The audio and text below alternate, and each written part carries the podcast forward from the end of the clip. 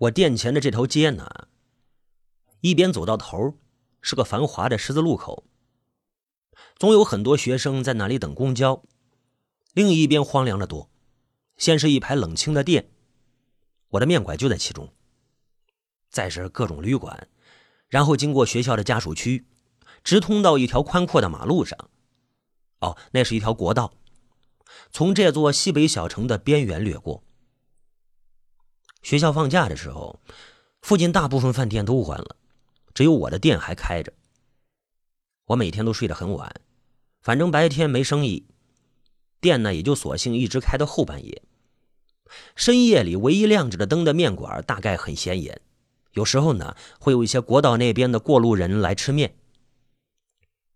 这些人大多是卡车司机，来吃上一碗热汤面，灌一壶热水，完了再上路。他们经常一坐下来就开始聊天，有其他客人就跟其他客人聊，没有呢就跟我聊。过路人之间总是互相问啊，打哪儿来呀？到哪儿去呀？跟我呢常说一些生意如何之类的闲话，随便聊呗。有一天凌晨，我正在看美剧呢，进来一男人，他看起来年龄跟我差不多，穿着过时的皱巴巴的西装。进来后，他先缩着肩膀，给我递了一支烟，然后呢，才去看贴在墙上的菜单，说要一大碗香菇面。哎，我呢应声去厨房做饭，他就站在厨房门口看着，这让我有点不舒服。你说谁工作的时候会喜欢被人看着呀？你是看着呢，还是看着呢？看什么看呀？他就说：“香菇面里边为什么不多放点香菇啊？”哦，我想他可能是来吃过面，我就回答他：“我说那个香菇炒汤底放一点就可以了，吃起来鲜，放太多了会腥。其实我这是随口胡说的，香菇只放一点点是我爸教我的，我从来没有想过多放一点会什么味道。”他还不走，哎，我这又说，我说那个您先坐啊，面很快的，马上给你端出来。他跟我很熟悉似的，答应了一声出去。没一会儿呢，我做好了面端给他，他吃着面又开始跟我说话，使我不得不暂停正在看的剧来回应他。中国人还是最厉害啊！你说做这些饭，那么多调料。那么多步骤，稍微错上一点可就不好吃了。这些做法都是怎么发明的呀？我敲了一下电脑的空格键，啊，美剧呢暂停一下，我就跟他讲，外国也有很多好吃的。行了，继续看电视，然后呢再敲一下空格键，目光回到电脑上，外国人就会油炸。我敲了一下空格键，我说：“外国也有复杂的菜。”完了再敲空格键。他继续问我：“你做这面是打哪儿学的呀？”我爸教的。我又一次暂停。我说：“你这么好的手艺，面应该卖贵一点这学校附近贵了没人吃。”这次我暂停了视频，没再开始，而是把他给我的烟给点着，站着走了出去。为了不再回答他的问题，好好吃你面行吗？问什么问呀？烦不烦呀？外面有点冷，烟吐出来跟嘴里的热气混在一起，显得我肺活量好像很大。天上的星星看起来稀稀拉拉的，路灯的光线太强。市中心的方向呢，天空呈现出了淡淡的橙色。我吐着烟玩，想起来小时候第一次见到被路灯照亮的天空时，以为是着火了。还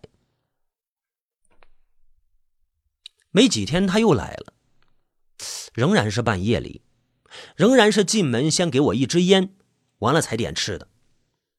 不过这次他点了两碗面，另一碗让我等他吃完了再做。他说要打包带走。我在厨房里忙碌着，他又站在厨房门口看我做饭。知道他是谁以后呢，我对他站在厨房里倒没有那么烦了。哎，他问我：“老板结婚了没有啊？”没，一个人自在。你知道中国的男人比女人多多少啊？我没明白他的意思，我就没回答他。他呢滔滔不绝的讲着，多三千万，以后啊三千万男人都打光棍结婚要赶紧，不能等，再等就没女人了。我实在不知道该怎么接他的话，只好呢闷头做饭。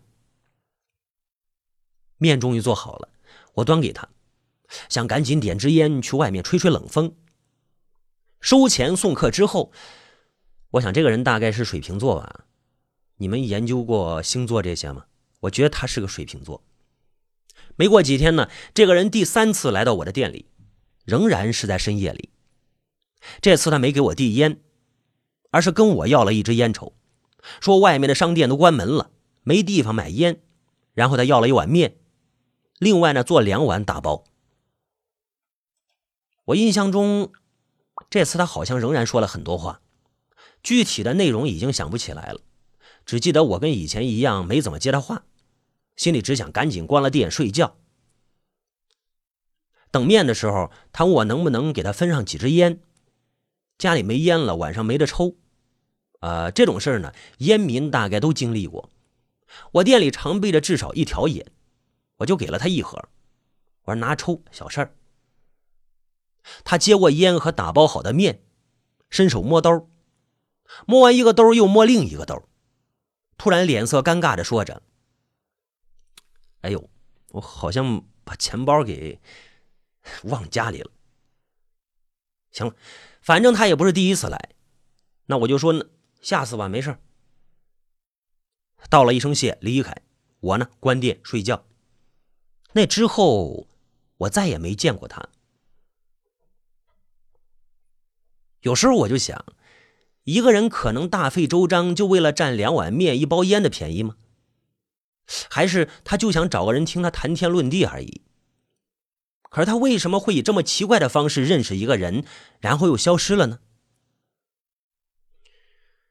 有一天，店里进来一对中年人，看样子像是夫妇。两个人个子都不高，男的很瘦，女的却是又白又胖，身材像一个立体的“深”字，深，深情的“深”。男的看了看菜单，跟我说话了：“老板，香菇面，啊，大碗还是小碗啊？大碗。”我看了看女人的身材，我问她。您也大碗啊？那女人狠狠的瞪了我一眼。小碗。哦，有点尴尬啊。我嘱咐他们面汤自取啊。回厨房呢，给他们下面。一会儿呢，面做好了，端出来。我习惯性的给男人说了一句啊，面不够可以加，管饱。那个女人又狠狠瞪了我一眼。哦，我反应过来，那女人可能是觉得我针对她，于是呢，默默坐在一边玩玩的手机。我也不再说话了。人吃着饭呢，男的突然问我：“老板，你的生意怎么样啊？”“啊啊，平时还可以啊，需要放假就没什么人了，全靠国道那边的过路司机来吃一吃饭啊什么的。”那人说着，拿出了一张照片递给我：“老板，你见过这个人没有啊？”照片里就是那个欠着我面钱的人。哦，对了，还有一包烟。他看我表情有点疑惑，男人又补充道：“他是我儿子，老在外面乱跑，啥也不干，就是不回家。”哦，我想了想，我就说：“啊，有印象，搁我这吃过饭，不过最近不怎么来了。”他跟你说过他住哪儿没有啊？没有。男人轻轻叹气，他说：“哎呦，你说现在的年轻人都在想啥呀？”我以为他们是父子间有什么矛盾，我就问他：“这是跟儿子吵架了？”我问他的时候，那个胖女人同时说道：“你儿子脑子有问题。”这男人好像并不因为女人的话而生气，对我说着：“我哪敢跟他吵啊？他老说我们不理解他，啥都不懂，沟通不了，我都不敢跟他说话，就这么哄着他都不行，还是要往外面跑，不回家。我都一年没见着他了。哟，他做什么工作呀？没去他工作的地方找找？哪有工作呀？花钱给他找了工作，他不去。”自己在外面实在没钱了，才给我打个电话。那女人又说话了，就没见过这么没眼色的人，不会说话，还就爱跟人说话，屁都不会，早该饿死了。你，男人这次好像有点生气了，瞪了那个女人一眼，女人就说：“瞪我啥？没我挣钱，他早饿死了，你也早饿死了。”男人看着他，想说什么，终究没说出口，对着我尴尬的笑了一下。呃，完了，继续吃面。他们离开的时候，给我留了一份寻人启事。嗯，我答应留下来。如果再看见那个人的话，一定给他们打电话。但是，直到我转让了面馆去另一座城市里生活，这个电话号码一直都没用上。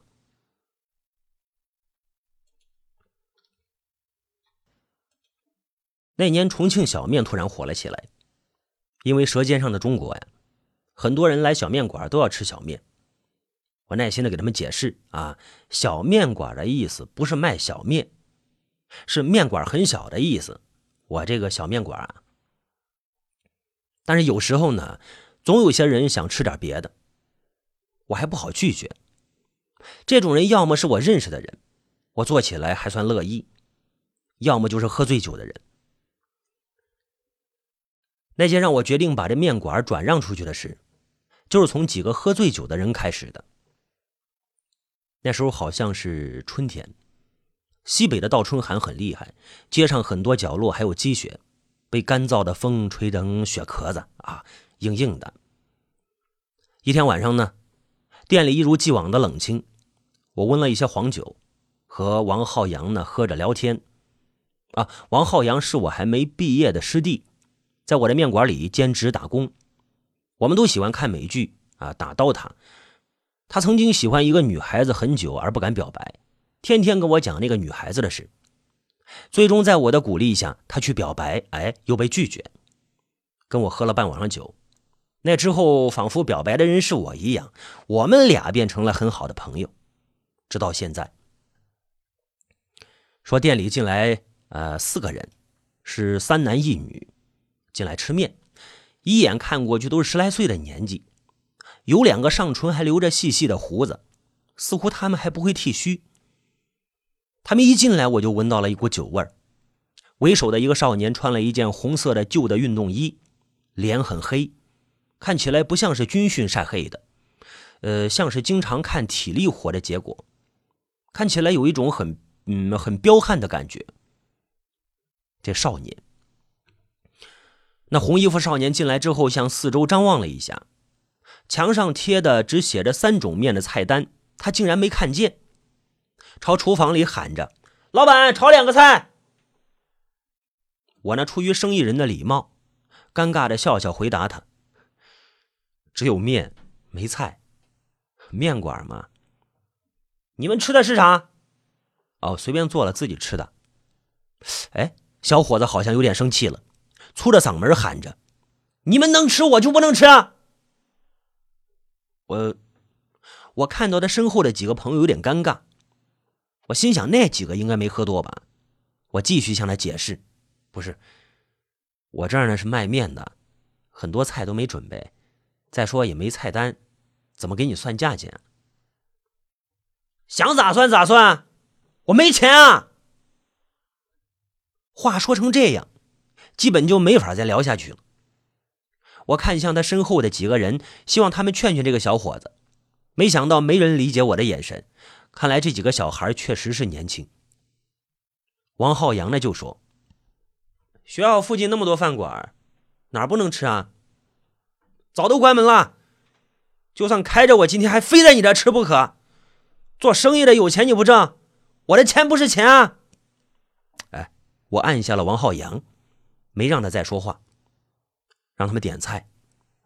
点了几个厨房里没准备原料啊，那最后他们只好说：“啊，我们吃的菜给他们原样来两份，价钱呢随我便。”我说：“那行，呃，一个菜就按一碗面算呗。”他们答应下来，我就去厨房里忙活了。菜还没切好，那小伙子又开始喊了：“老板，倒杯茶啊！”哪有这么做生意的？不好意思啊，平时不爱喝茶就没买过。店里只有面汤。王浩洋，倒点面汤。我听见外面的响动声，手上不停，想赶紧打发这几个人走。王浩洋大概在给他们倒面汤呢。那个小伙子又说话了：“服务员，先拿点酒，啤酒都有啥？”王浩洋呢，学着我的话说着。不好意思，平时不卖酒，店里没准备。那你们喝的是啥？石库门，就剩这半瓶了。店里是真没酒，我们也是外面商店里买的。你不可以去买啊？王浩洋安静了一下，估计是有点不高兴了。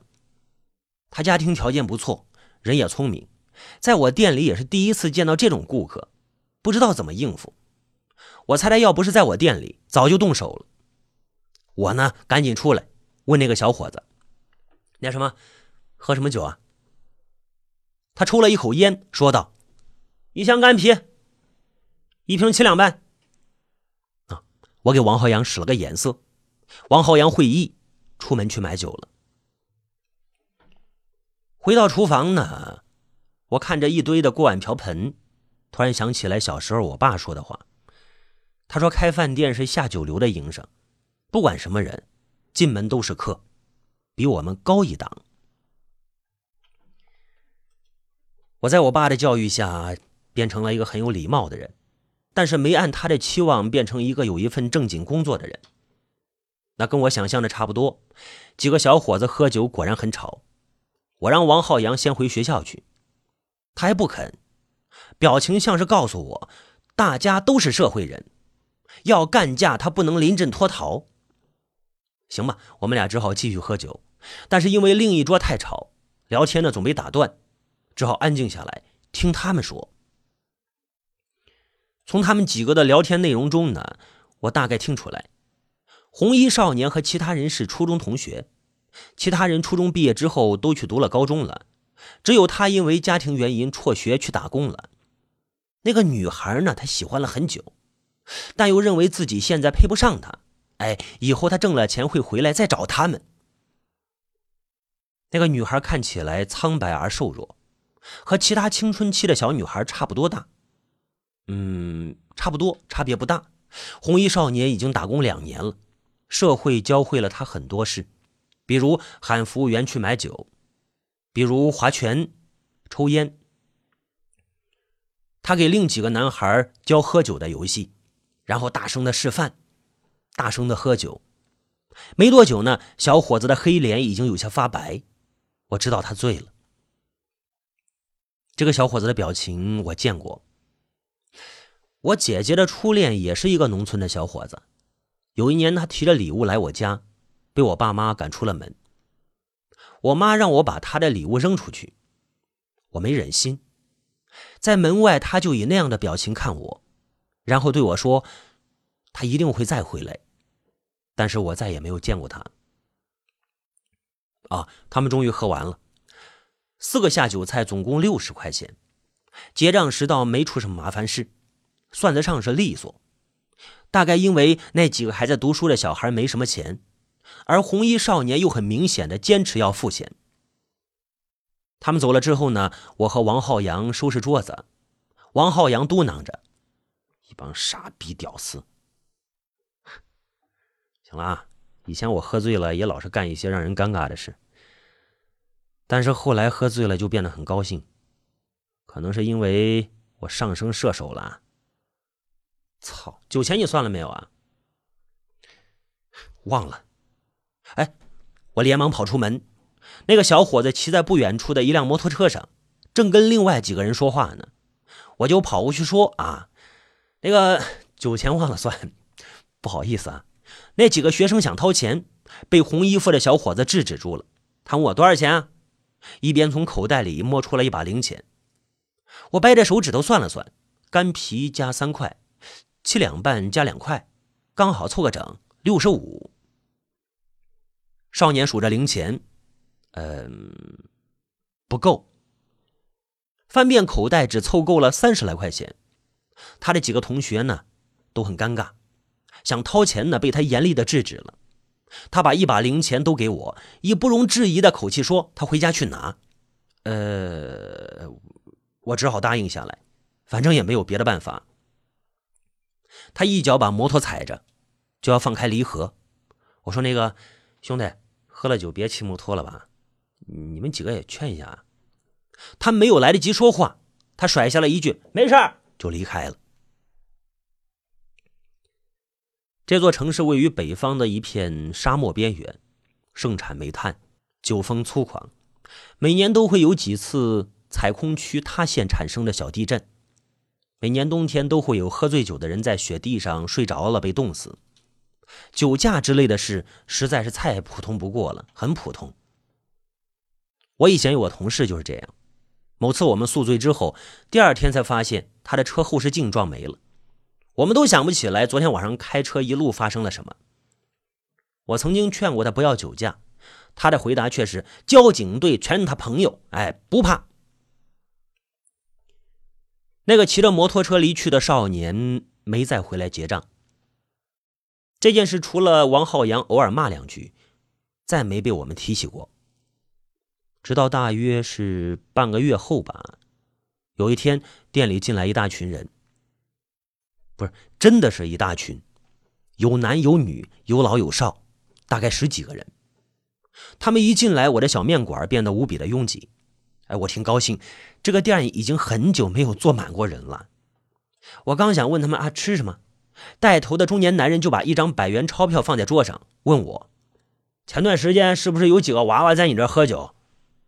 上个月二十一号，嗯，我的店里除了我跟王浩洋，只有那一次有人喝过酒。我一下就想起来，是啊，怎么了？中年男人就说道：“他不是还欠你酒钱？我给你还了。”他指了指桌上的钱，继续说道：“你那天是不是追上他要钱了？”我说：“是啊。”那现在人没了，你是不是也要出一份钱？什么？你要钱把我儿子的命给要没了！一群人突然开始叫骂，从他们的骂声中，我得知那个红色衣服的少年骑摩托车肇事了，当场死亡。我不知道该怎么办，无论我说什么，都瞬间在他们的骂声中被淹没。我只好报警。那是我第一次知道，原来报警后会有派出所的电话回过来，再之后警察才会来。我就那么安安静静的坐着看他们骂我，等警察来。一个肥胖的中年妇女骂我催命鬼，她的眼睛瞪得很大，眼白如森森的牙。一个老头干嚎着，不见一滴眼泪，呼唤着那个少年的名字，说他怎么就被我这个牲口给害死了。另一个女人哭出了眼泪，问我知不知道他们家就那一个儿子。年轻人就直接的多了，直接侮辱我以及我的家人。我一句话都没回，就那么听着。我觉得只要我稍一还嘴，他们就会冲上来把我撕烂吃掉。警察很快就来了，他们好像已经见多了这样的事情，表情木然。他们问怎么回事。那个中年男人开始向他解释，说我害死了人。我一反驳，他们就立刻像刚才一样继续骂我。那对老头老太太跪在警察的面前，大声喊着他们的孩子死的好冤。那两名警察也就这么看着，也不说话，似乎很希望这件事件呢自然解决，但是很显然，不太可能。我对他们说。你们想好好说话，就派一个人说；不想说，就好好骂。我在这听着，骂多久是多久，行吗？一警察看了我一眼，眼神里有些责怪，似乎觉得我话说的太过分了。他们派了一个中年人过来跟我说话，其他人在我的要求下站在了门外。一个年轻小伙子出门前递给中年人一个手机，中年用手机播放录音，录的是他们一进门时我说的话。我讥讽他：“你拿着这个能去告我？”刚才看我的那名警察一皱眉，说什么呢？我只好闭嘴。但是那天最终也没说出个什么结果来。中年人坚持说我有责任。我则认为跟我没关系。警察说他们也要了解一下情况，于是另外定了个时间呢，让我们去派出所再调解一次。中年人放在桌上的一百块钱，后来我怎么也找不着了。第二次调解之前，我的面馆已经完全开不下去了，因为门口摆放着花圈。我又报了一次警。结果，警察面对跪在地上嚎哭的老头老太太，完全没有办法，只是说尽快会安排调解，然后劝他们别拉横幅，影响不好。王浩洋很生气，整天都在骂，骂社会，骂警察，骂那个死去的少年和他的家人。我还安慰他，反正平时也没什么生意，你不用工作还有工资，多开心！这基本上就是我的梦想。那段时间很奇怪，我开面馆的那一年多的时间里，以前的大多朋友都联系的少了，只有少数几个人会偶尔来吃饭。但是那几天时间呢，竟然先后好几个人来看望我，可能是他们从哪里得知我惹上了这么一摊子事。最让我不可思议的是，我的前女友竟然也来了。我一直以为他这辈子再也不想再见到我。我前女友，她问我开心吗？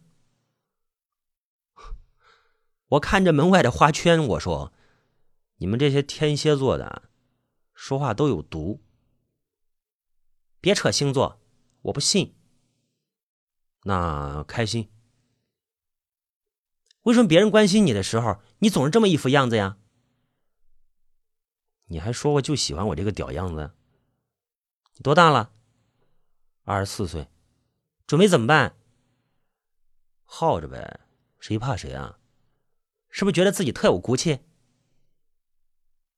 是啊，辞职的时候也是，也是。其实真没什么好聊的，分手的时候该说的早就说过了。我大学毕业后，在一个杂志社里工作。后来副主编要把一篇很幼稚的小学生作文发在专栏里。那时候我觉得我受到了很大的侮辱。少年时，我曾经非常努力的写作，到处投稿却石沉大海。我猜我的稿子大概就是被副主任那样的人给沉了。而那个小学生，我觉得他侮辱了很多写作的人，当然主要是我。其实那时让他看到店门口的花圈时，我心里隐约有些报复的快感。前女友气愤的离开，王浩洋夸我有性格。几天后，我和那个中年人一起来到派出所，警察给的建议是：我出一些钱，不管是出于责任还是出于人道，然后我们一起签一份调解协议，以后这件事就过去了。但是到底出多少钱，却怎么也谈不拢。没办法，两个警察只好分头做工作。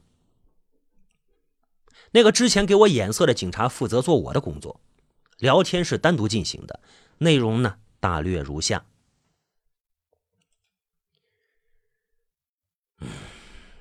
很多事就是讲道理的事，道理有什么用呢？要是道理讲清楚就没事了。那警察也好干了。你要实在想不通，老哥给你说个办法。那小伙儿家里农村的，真穷，一孔破窑洞，窗户上玻璃都没有，就蒙着一块塑料布，你就当做是做善事了。做了善事，你以后就生意兴隆，财源滚滚啊！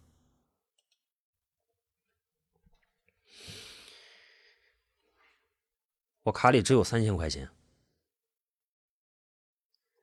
那些跟他一块喝酒的、给他借摩托的，都赔了。喝酒的一家一万，借摩托的赔了九千。你能出多少？你说，我去商量。什么事总得解决，是不是？我很认真的想了一下，我说：“两千五。”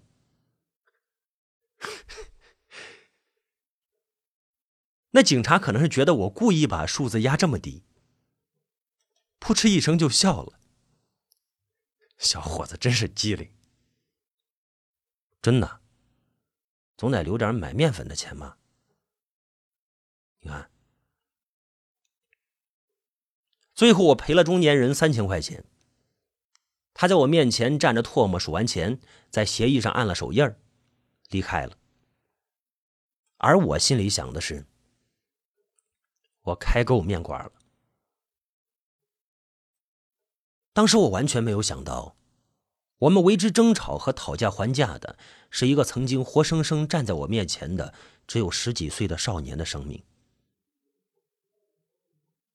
那年的夏天，我把面馆转让了，转让的钱还给了朋友们，然后带着几千块钱去了现在居住的这座城市里生活。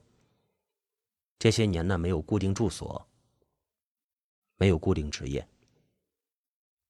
至于那个面馆，某个深夜，我曾经在全景地图里看过一眼，它变成了一家麻辣香锅店，门前还挺热闹的。嗯。